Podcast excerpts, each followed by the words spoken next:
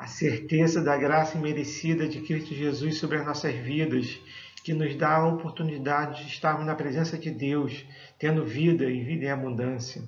O amor imutável de Deus, o Pai, e a doce presença do Espírito Santo sobre as nossas vidas, é que nesse momento nos traz a podermos estar na presença do Senhor em culto, para podermos adorar e bendizer o seu nome, para podermos ser iluminados como foi orado pelo presbítero Sérgio, para que possamos realmente receber a palavra de Deus em nosso coração, é que nos permite nesse momento como igreja estarmos nos saudando com a graça e a paz de Cristo, na certeza que por mais que possamos estar separados nesse momento, há a presença do Espírito Santo sobre as nossas vidas, que nos transforma em um só corpo, uma só igreja. E é por isso que podemos estar alegres, porque estamos na presença do Senhor para conhecer um pouco mais da Sua palavra, para podermos meditarmos nela. E é isso que faremos nesse momento. E eu convido os irmãos a abrir a palavra do Senhor em Gálatas, capítulo 5, onde leremos os versículos de 1 ao versículo de número 8. Gálatas, número 5, capítulo 5, versículos de 1 a 8. Diz assim a palavra do Senhor. Para a liberdade foi que Cristo nos libertou. Permanecei, pois, firmes e não vos submetais de novo a julgo de escravidão. Eu, Paulo, vos digo que, se vos deixardes circuncidar, Cristo de nada vos aproveitará. De novo, testifico a todo homem que se deixa circuncidar, que está obrigado a guardar toda a lei. De Cristo vos desligastes, vós que procurais justificar-vos na lei. Da graça decaíste, porque nós, pelo Espírito, aguardamos a esperança da justiça que provém da fé. Porque em Cristo Jesus nem a circuncisão, nem a incircuncisão tem valor algum, mas a fé que atua pelo amor. Vós corrias bem. Quem vos impediu de continuar a obedecer à verdade? Esta persuasão não vem daquele que vos chama. Nos fala assim a palavra do Senhor. Amados irmãos, primeiramente eu quero dizer da alegria que é poder estar com vocês reunidos nesse momento em culto. É um momento de nós não só refletirmos a palavra, mas podemos matar um pouco da saudade que estamos sentindo. E é por isso que, nessa situação que passamos, precisamos focar naquilo que pode nos trazer esperança, que é a palavra de Deus, que é a certeza da presença de Deus sobre as nossas vidas. Eis que, além das notícias que nos bombardeiam, trazendo tantas coisas que nos deixam preocupados, aflitos, desesperançosos, nós também recebemos muitas mensagens através de Instagram, WhatsApp, com, com imagens, com tentativas de nos mostrar a situação, a maneira que é necessária ver a situação hoje. E uma das imagens que eu recebi essa semana me chamou muita atenção.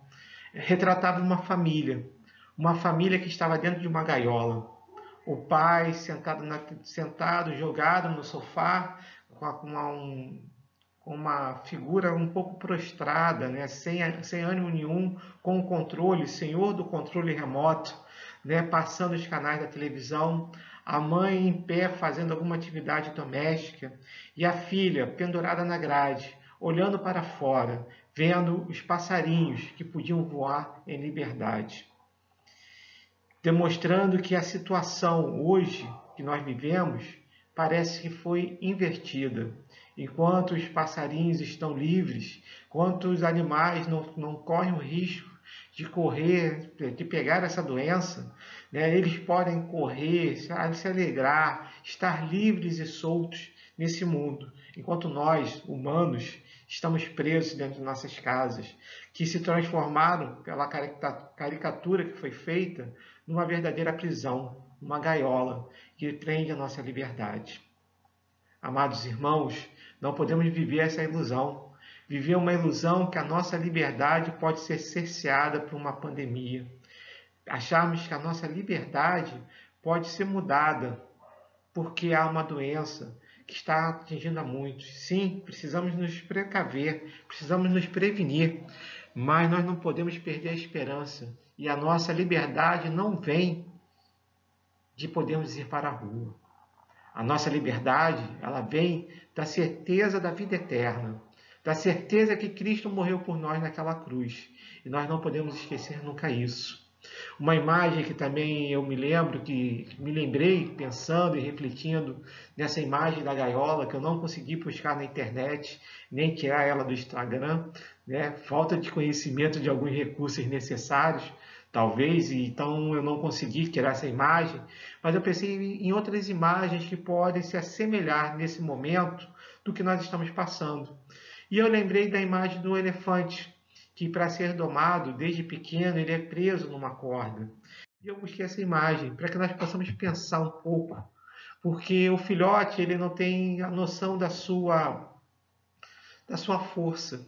Então ele não consegue estar se libertando. Mas o problema é que mesmo quando ele cresce, ele continua preso nas mesmas amarras, porque ele não tem a noção da força que agora ele tem. Muitas vezes nós também nos limitamos, achando que somos fracos, achamos que podemos ser vencidos por uma doença e não vemos a força que nós temos e não agimos dessa forma. E isso precisa ser mudado na nossa vida. A pandemia, sim, precisamos nos preocupar, mas eu queria trazer uma imagem para vocês que não é nova. Uma imagem que, que ela remonta a 1918, quando então uma grande pandemia que matou, não se sabe a quantidade certa, mas estima-se entre 50 milhões de pessoas e 100 milhões de pessoas durante a gripe espanhola. E se nós pudéssemos, achei essa imagem na internet e achei bem interessante, porque ela traz conselhos ao povo de como se cuidar da sua higiene. E olha, você pode de repente não estar conseguindo ler essa mensagem agora pela internet, pela, pelo tamanho da letra, mas tenha certeza, se você acompanhar todo, tudo aquilo que, a, que é aconselhado hoje pelas autoridades para combatermos o Covid, lavarmos a mão, mantermos, é, mantermos distância de aglomeração, tentar ficar em casa, todas são as mesmas, mesmas medidas de segurança e de higiene que são exigidas durante essa crise da gripe espanhola. E tem mais, se buscarmos como as pessoas andavam naquela época, vamos achar uma, uma imagem que parece ser nova para nós né, ao postarmos no nosso Instagram, né, no, no nosso WhatsApp, usando máscara, parece que estamos fazendo algo novo. Mas podemos ver que nada é novo. Nada que nós não tenhamos enfrentado em outros momentos. E a certeza que nós temos, apesar de lamentarmos todas as mortes que estão acontecendo, não compactuando com o ir daí, porque toda vida é preciosa aos olhos de Deus e nós nos prostramos aos pés do Senhor, clamando para que essa, não se percam mais vidas nessa situação, que nós queremos sim que todos se salvem, como Paulo durante o naufrágio, quando, quando estava sendo levado para Roma, e ele clama às pessoas que, que se mantenham no barco, porque o Senhor disse para ele que manteria todos eles vivos, mas que se alguém se lançasse, ele não poderia ajudá-lo. E no momento exato, Deus salva todos os tripulantes daquela embarcação, nos fala do livro de Atos. Então, sim, queremos sim que todos se salvem, mas a situação que vivemos hoje não é nova. E aí precisamos lembrar de Eclesiastes. O que foi é o que há de ser, e o que se fez, isso se tornará a fazer. Não há, pois, no, nada novo debaixo do sol. Eclesiastes capítulo 1, versículo 9, nos fala dessa forma. Por isso precisamos confiar em Deus nesse momento. Precisamos saber que o Senhor está sobre todas as situações e precisamos trazer para a nossa mente hoje uma verdadeira liberdade que é a liberdade de adorarmos a Deus, uma liberdade de confiarmos no Senhor, uma liberdade de sabermos que a nossa vida está na mão dele e que por isso podemos confiar nele. E é por isso que eu convido os irmãos a meditar no texto que nós lemos com o seguinte tema: a verdadeira liberdade. E para podermos meditar nessa palavra, dentro do tema proposto, a primeira coisa que precisamos entender é o contexto da carta esse contexto que envolve, que nos traz a situação que a igreja vivia. A igreja da, da região da Galácia estava naquele momento onde Paulo escreve a carta sob ataque. Um ataque que não vinha de um inimigo externo, mas vinha de pessoas que se apresentavam como irmãos. Pessoas vindo né, da, de Jerusalém que se apresentavam como mestres Porém, a história vai nos mostrar que esses mestres tinham um entendimento diferente. Esses mestres foram, ficaram conhecidos como judaizantes, porque, devido à sua origem, por serem judeus, né, e se considerarem como o povo escolhido, achavam que deveriam ditar as regras para que aqueles que estavam agora sendo aceitos, os gentios, que estavam sendo aceitos no cristianismo, que vinha dele, dele, povo judeu, tinham que seguir algumas regras.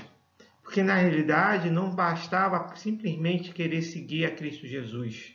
Na realidade era necessário, na realidade, na visão deles, não numa verdade absoluta. Mas eles consideravam que para seguir a Cristo Jesus, primeiramente era necessário seguir a lei de Moisés. Era necessário a circuncisão, era necessário seguir as festas judaicas, o calendário judaico. Era necessário se abster de comer certos alimentos, como a lei de Moisés mandava. E aqueles irmãos começaram a se deixar influenciar por isso. E começaram aqueles que aceitavam a regra dos judaizantes a se acharem melhores que os outros, fazendo uma separação. Havia agora duas igrejas: a igreja pura que vinha dos judeus, o verdadeiro povo escolhido, assim eles o achavam. Mas aqueles outros poderiam até vir juntos, mas também necessitavam seguir as mesmas regras. E é interessante que Timothy Keller vai nos mostrar isso no, seu livro que fala sobre essa carta. E ele fala de três pontos necessários a analisar dentro do contexto, para que se possa entender o que está acontecendo nessa carta. A primeira coisa que ele nos mostra é que a carta trata de uma divisão social e racial na Igreja de Cristo, que chega agora às igrejas da Galácia. É justamente essa divisão, a divisão onde o judeu se achava superior como raça, como, como divisão social, achando que ele poderia ditar regras. Se alguém quisesse seguir a Cristo Jesus, não poderia simplesmente segui-lo, precisava seguir também a Moisés. E essa divisão social e racial começa a causar uma desunião Paulo vai falar sobre várias vezes sobre essa desunião que está acontecendo, as brigas que aconteciam na igreja da Galácia, né? E aí, ela, por que ela é causada? Ela é causada pela confusão da natureza do Evangelho, Cristo e algo mais. É Cristo e a lei de Moisés, é Cristo e a circuncisão, é Cristo e as festas judaicas, mas somente Cristo para aqueles judaizantes e a igreja da Galácia, Galácia começava a segui-los, achava que somente Cristo não servia. E nós temos a certeza, solo Cristos, a palavra nos garante que somente Cristo, somente Ele poderia cumprir o Evangelho, porque sabemos que verdadeiramente nós não somos capazes, nós somos pecadores, a nossa natureza ela é pecaminosa. Nós sabemos que se não tivermos um, um intercessor que é Cristo Jesus, nós não poderíamos alcançar a graça imerecida da salvação. E essa certeza que precisamos ter no nosso coração. E é isso que Paulo vai expor. E é interessante que Timothy Keller nos apresenta que essa carta ela vai começar a detalhar o Evangelho, vai mostrar a verdade do Evangelho para os Gálatas. Essa carta é uma carta dirigida à igreja. É uma carta para que nós possamos ler e entender a nossa fé. É uma carta que vai nos mostrar, não que toda palavra não seja edificante para aquele que não conhece a palavra de Deus, mas que é guiado pelo Espírito Santo para poder conhecê-la, para se tornar, sim, e se entender que ele é um, servo do Senhor mas principalmente para nós, que já professamos com nossos lábios que Cristo Jesus é nosso Senhor e Salvador, precisamos sim estarmos conhecendo essa carta, para que nós possamos entender a nossa fé, para que nós possamos entender a diferença que é seguir a lei e o que é seguir a palavra, de, a, a vontade do Senhor, reconhecendo a Cristo Jesus como nosso Senhor e Salvador. Repito, Jesus veio não para mudar nenhum tio da palavra, nenhuma vírgula da palavra, ele veio para cumpri-la. Cumpri-la em nosso lugar.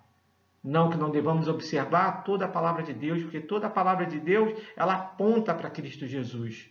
Mas nós sabemos, como ainda estamos num processo de santificação, um processo de crescimento na presença do Senhor, na presença do Espírito Santo, sabemos que nós hoje podemos ainda decair em algumas coisas precisamos pedir perdão, nos arrepender e não cometer mais aquele pecado. Mas precisamos seguir para o alvo que é Cristo Jesus. E é isso que essa carta vai nos mostrar, que nós temos essa liberdade. A verdadeira liberdade é sabermos que temos sobre a nossa vida Cristo Jesus, seu sangue derramado naquela cruz que nos dá acesso ao Pai, independente do nosso pecado, porque Cristo Jesus nos fez justiça de Deus.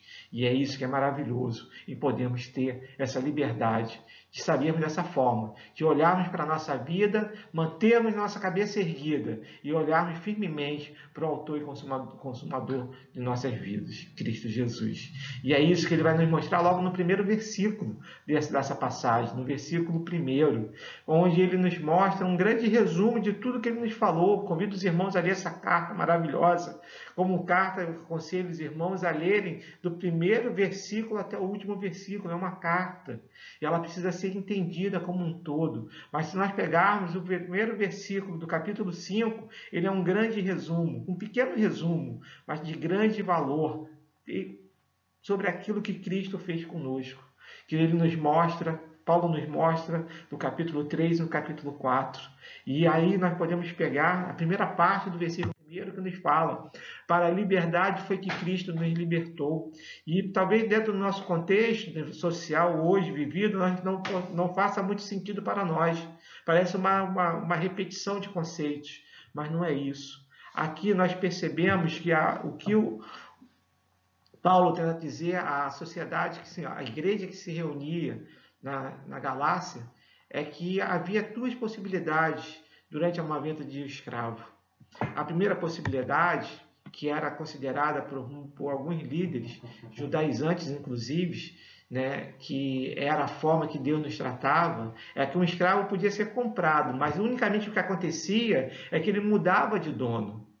Ou seja, se você era escravo e servia a um senhor, agora você é escravo e vai servir a outro senhor. Alguns escribas consideravam, na, sua interpretação da lei, que o Senhor não nos chamou à liberdade, que Deus nos tirou do, tinha tirado o povo de Israel do Egito, não para que ele fosse livre, mas que ele pudesse agora servi-lo exclusivamente como escravo. E essa não era a interpretação de Paulo. Paulo entendia que o Senhor nos chamou para a liberdade. E aí nós vemos a palavra de Deus em Romanos capítulo 8, versículo 15, nos mostrando isso. Porque não recebeste o espírito da escravidão para viverdes outra vez atemorizados, mas recebeste o espírito de adoção, adoção como filho. Por isso agora o versículo acaba dizendo também que nós podemos chamar de Deus de Abba Pai. Podemos chamar Deus de paizinho, como as crianças faziam com seus pais, porque agora somos filhos, não mais escravos, fomos libertos pelo sangue de Cristo Jesus. E é por isso que Paulo começa dizendo que aquele povo não deveria, os Gálatas, não deveriam mais voltar à escravidão, à escravidão de servir a lei, à escravidão da circuncisão, mas sim precisavam viver a liberdade que só tem aquele que ama a Cristo Jesus. E aí vem a segunda parte do primeiro versículo que nos fala: permanecei, pois, pois firmes e não vos submetais de novo a julgo de escravidão. E aí nós percebemos que a primeira parte poderia nos levar a crer que não podemos perder essa liberdade, porque o Cristo nos libertou para sermos livres. Mas nós precisamos perceber que aquele que decai de Cristo, aquele que não vive dessa forma, ele volta novamente à escravidão. Porque se nós não permanecermos firmes na certeza que a salvação de Cristo é suficiente para as nossas vidas, que é graça imerecida, podemos buscar outras coisas na nossa vida. Aqui, eles, no caso, a circuncisão. Mas eu e você, na nossa vida, podemos procurar outras coisas.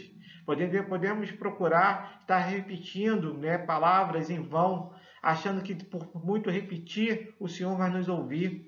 Podemos estar trazendo a nossa certeza para o dinheiro, achando que o dinheiro sim é importante, porque o dinheiro nesse momento é que me garante ficar em casa durante essa pandemia, porque eu posso comprar pela internet, não preciso sair de casa, eu posso me proteger dessa doença. Então, isso é que pode realmente trazer tranquilidade para a minha vida, isso é que traz esperança para a minha vida, o dinheiro.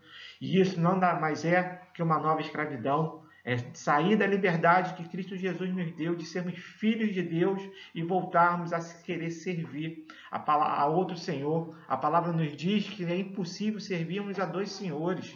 Por isso nós precisamos ter a certeza que por, se não ficarmos na liberdade de Cristo Jesus e considerarmos Jesus autor e consumador de nossas vidas, sem necessidade de mais nada para podermos viver, sim, podemos voltar a buscar outras coisas. E podemos ficar igual aquele elefante que por causa de uma pequena corda que não pode prendê-lo, se ele tentar puxar com muita facilidade se livraria, mas pela, pela, pelo entendimento, pela crença limitante que ele tem naquele momento de estar preso a alguma coisa que é mais forte do que ele, ele não se liberta. O próprio povo de Israel fez isso quando tentou voltar para o Egito durante a sua travessia no deserto. Quantas vezes o povo falou que era mais que queria estar, era melhor estar no Egito, onde eles tinham abundância de carne do que estar atravessando aquele deserto, achando que iriam morrer. Precisamos ter essa certeza que precisamos permanecer firmes, firmes naquilo que Cristo Jesus fez por nós. E aí permanecer firme precisa ser entendido como se manter alerta, resistir ao ataque e preservar a unidade. Manter-se firme é realmente olhar para o sacrifício de Cristo Jesus e saber que ele é suficiente para a nossa salvação. É saber que por muitos vão nos atacar, dizer que nós devemos amaldiçoar nosso Deus e abandoná-lo, mas que nós precisamos resistir a esse ataque e nos mantermos unidos como um só corpo, como uma só igreja. Não há como perder a salvação, mas podemos perder a liberdade da escravidão a escravidão do medo, a escravidão do pecado. O Senhor nos chama para sermos libertos.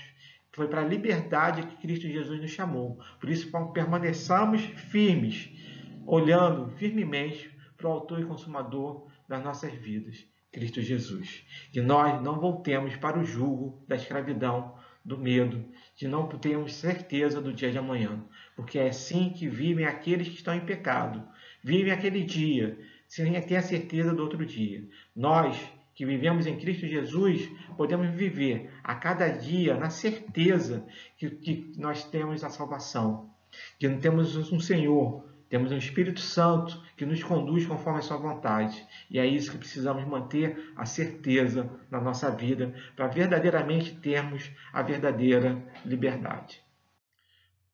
Os versículos 2, 3 e 4, fazendo a sequência dessa passagem, vai nos mostrar, Paulo vai mostrar aquela igreja quais são as consequências da circuncisão. E para que aquela igreja entendesse quem é Paulo, ela, ela, ele primeiramente lembra a igreja que o conhecia, sabendo que ele era apóstolo. E ele, durante toda a carta, vai exortá-los a lembrar quem é Paulo aquele que serve ao Senhor, aquele que trouxe para eles o Evangelho de Cristo Jesus, e aquele que fala para eles que, que, qualquer um que traga qualquer coisa fora do Evangelho de Cristo Jesus, mesmo que seja ele, seja anátema, que seja feito maldito, que seja feito pecado. Por isso ele coloca primeiramente as suas credenciais, ele fala que eu, Paulo, estou trazendo essas informações para vocês. Acreditem em mim, porque ele mostra que, primeiramente, ele também foi um líder judeu. Ele, foi um, ele estava sendo preparado para ser um rabi. Ele também conhece a lei de Moisés e ele sabe como isso o prendia no pecado e qual foi a liberdade que Cristo Jesus trouxe para ele. Então ele usa dessa autoridade para poder trazer, mostrar para aquela igreja quais as consequências dessa escolha de voltar a se circuncidar. E aí ele mostra que a submissão à circuncisão significa recuar para o método de procurar a salvação pelas obras da lei. Ou seja, aquilo que eles já haviam sido libertos, aquilo que nós sabemos que o salário do pecado é a morte, que nenhum, não há um homem sobre a face da terra que não seja pecador, ou seja, não há um homem sobre a face da terra que possa cumprir toda a lei. E é isso que aquela igreja estava tentando buscar novamente sobre sua vida. E ela mostra que envolve a aceitação de a obrigação de guardar a lei em sua inteireza, o que requer um cumprimento perfeito dos seus preceitos. Paulo está dizendo para aquela, para aquela igreja, e aí alguns estudiosos nos trazem né, a possibilidade desses líderes judaizantes para poder convencer a igreja que eles deveriam seguir a lei, mostrando talvez que a, que a junção de Cristo Jesus com a lei fazia a possibilidade de, de toda a lei não ser necessariamente cumprida. Né? Ou seja, olha, você tenta cumprir a lei, mas aonde você não conseguir, você tem Cristo Jesus sobre a sua vida. E aí Paulo vai dizer que se aqueles homens se circuncidarem e voltarem verdadeiramente a seguir, quererem seguir a lei e declinarem de Cristo Jesus, eles vão ser obrigados a seguir toda a lei, o que é impossível para qualquer homem. E aí nós vemos também que ele traz no versículo número 4 uma palavra muito dura. Né? Ele fala primeiramente de Cristo vos desligastes. E ele fala também da graça decaíste. Amados irmãos, aquele que é verdadeiramente salvo, aquele que é predestinado por Deus, não pode se desligar de Cristo Jesus. Mas ele mostra que há uma tentativa daqueles homens de fazerem isso mas se eles verdadeiramente reconhecerem a Cristo Jesus como seu Senhor e Salvador, o que só pode ser feito através do Espírito, é impossível para o homem se desligar de Deus. Você pode andar pelo vale sombrio da morte. Você pode tentar se esconder de Deus no lugar mais, mais, mais baixo ou no lugar mais alto. Mas Deus vai te achar porque o Senhor segue você a cada segundo. É essa certeza que nós precisamos saber. Mas aqui ele nos traz, ele usa o verbo né, para falar de desligar, cartagel, que é traduzido por abolir, destruir. Né? Nesse momento ele está denotando um rompimento total da conexão. Se aquela igreja resolver seguir o que os judaizantes estão colocando para eles, é porque na verdade eles nunca foram de Cristo Jesus. É isso. Da graça decaíste e é da graça especial da justificação sobre a condição da fé. Nós sabemos que nós não podemos nos justificar, só somos justificados pelo sangue derramado de Cristo Jesus. E aquela igreja ali, se ela está optando de decair, de abrir mão da presença de Cristo Jesus única e exclusivamente em sua vida, é porque ela nunca foi verdadeiramente de Cristo Jesus. E aí nós temos sequência do versículo 5 porque nós, pelo Espírito, aguardamos a esperança da justiça que provém da fé. Porque nós, aquele que amamos a Deus, aquele que o Espírito verdadeiramente tocou, é que vão seguir aguardando a esperança da fé.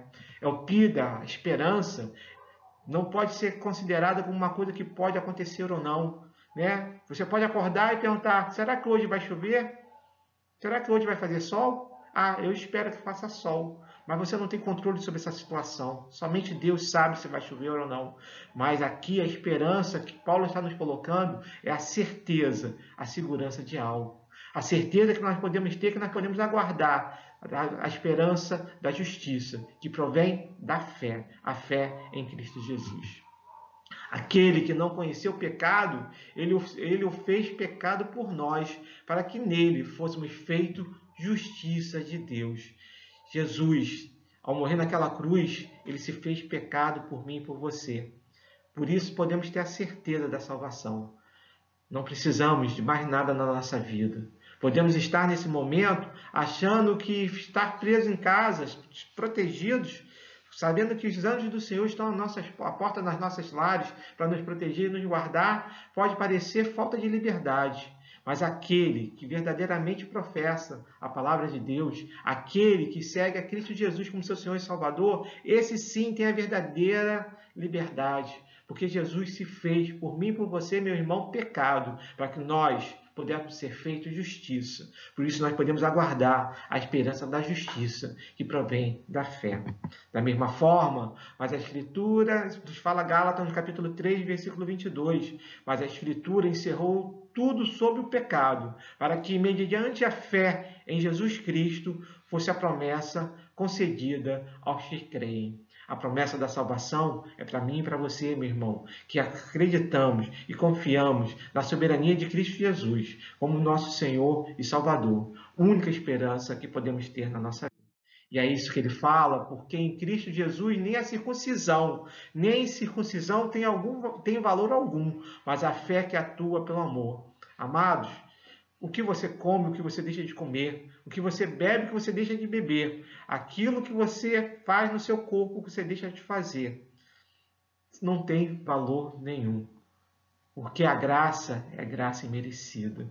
Você pode se circuncidar, como os Gálatas queriam fazer, ou se manter circuncisos. Mas isso não tem valor nenhum, porque a fé que atua pelo amor é que vai realmente estar sobre as nossas vidas. E é isso que ele tem.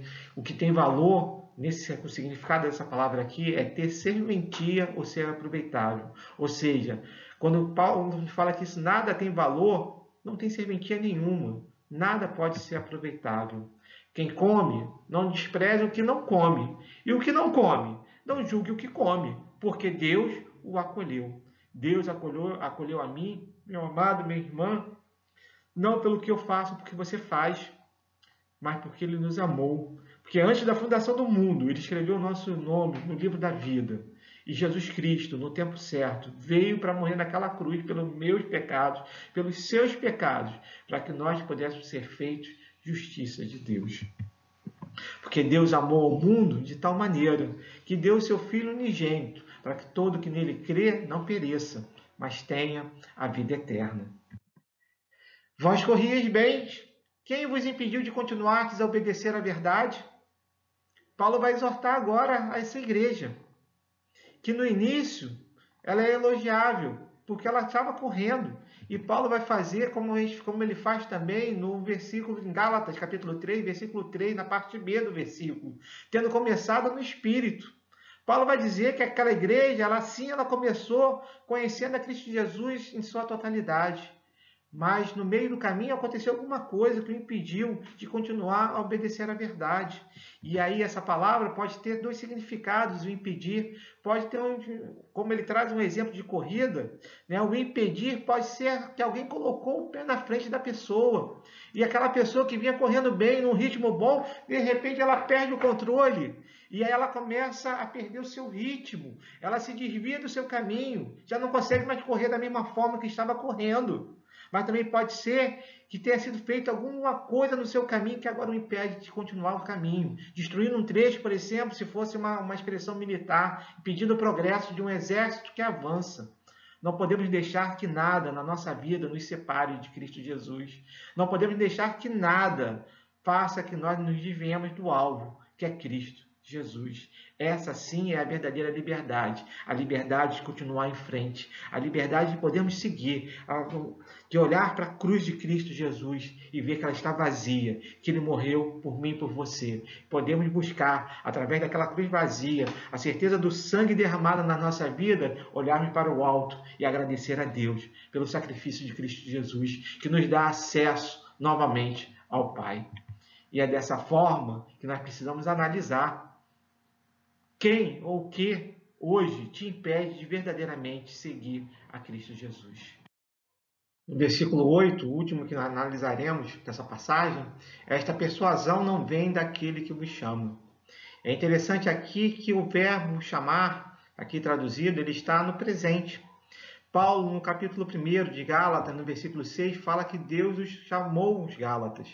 Mas agora ele fala que aquele Deus, mesmo Deus que um dia os chamou, agora também os chama. E isso mostra que Deus vai ser sempre o mesmo. Deus nos chamou, nos chama e sempre nos chamará à sua presença. Por mais que nós possamos tentar mudar o caminho, possamos tentar nos esconder de Deus, Ele vai nos perseguir. Ele vai nos buscar para que seja feita a sua vontade sobre a nossa vida. E aí não depende do que eu e você fazemos, o Senhor nos chamou para estarmos na presença dele da forma que estávamos, que estamos nesse momento. Não podemos nos esconder dele. Precisamos sim cumprir a vontade dele na nossa vida. E é isso que nós precisamos entender, porque ele vai nos chamar sempre. Ele mostra, ele vai nos guiar através da sua palavra pelo caminho para que nós não nos percamos. E por mais que nós possamos tentar, a misericórdia dele vai estar sobre as nossas vidas a cada momento. Não há como estarmos longe da presença do Senhor se Ele nos chamou para estarmos em Cristo Jesus.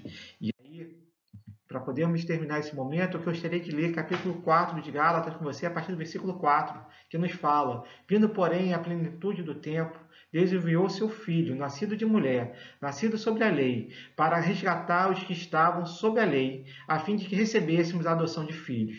E, porque vós sois filhos, enviou Deus ao nosso coração o espírito de seu filho, que clama: Abba, Pai de sorte que já não és escravo, porém filho, e sendo filho, também herdeiro de Deus. É isso que Paulo nos traz através da sua palavra. É isso que Paulo fala para mim e para você nessa manhã. Somos filhos, somos herdeiros de Deus. Que nós possamos levantar nosso clamor a Deus para que Ele aumente a nossa fé, que nós possamos nos conduzir dessa forma, nos afastando de tudo que for julgo de escravidão na nossa vida. Que Deus te abençoe nesse momento. Saiba que a pandemia não, não, não pode te afastar de Cristo Jesus. Ele é a sua verdadeira liberdade. Que Deus te abençoe. Vamos orar? Santo Deus e Eterno Pai, queremos te agradecer por, por, podermos falar da tua palavra, por podermos identificar a verdadeira liberdade que é Cristo Jesus. E que, Pai, te pedimos nesse momento, através do teu Espírito Santo, que o Senhor nos conduza conforme a tua vontade. É o que nós te pedimos e agradecemos desde já, fiados no nome santo do teu Filho Jesus. Amém. E agora, povo de Deus, ide em paz que a graça imerecida de Cristo Jesus, nosso Senhor e Salvador, o amor imutável de Deus o Pai e as doces consolações do Espírito Santo estejam sobre vós, povo de Deus, não só hoje, mas pelos séculos dos séculos. Amém. Que Deus esteja te abençoando grandemente, meu irmão.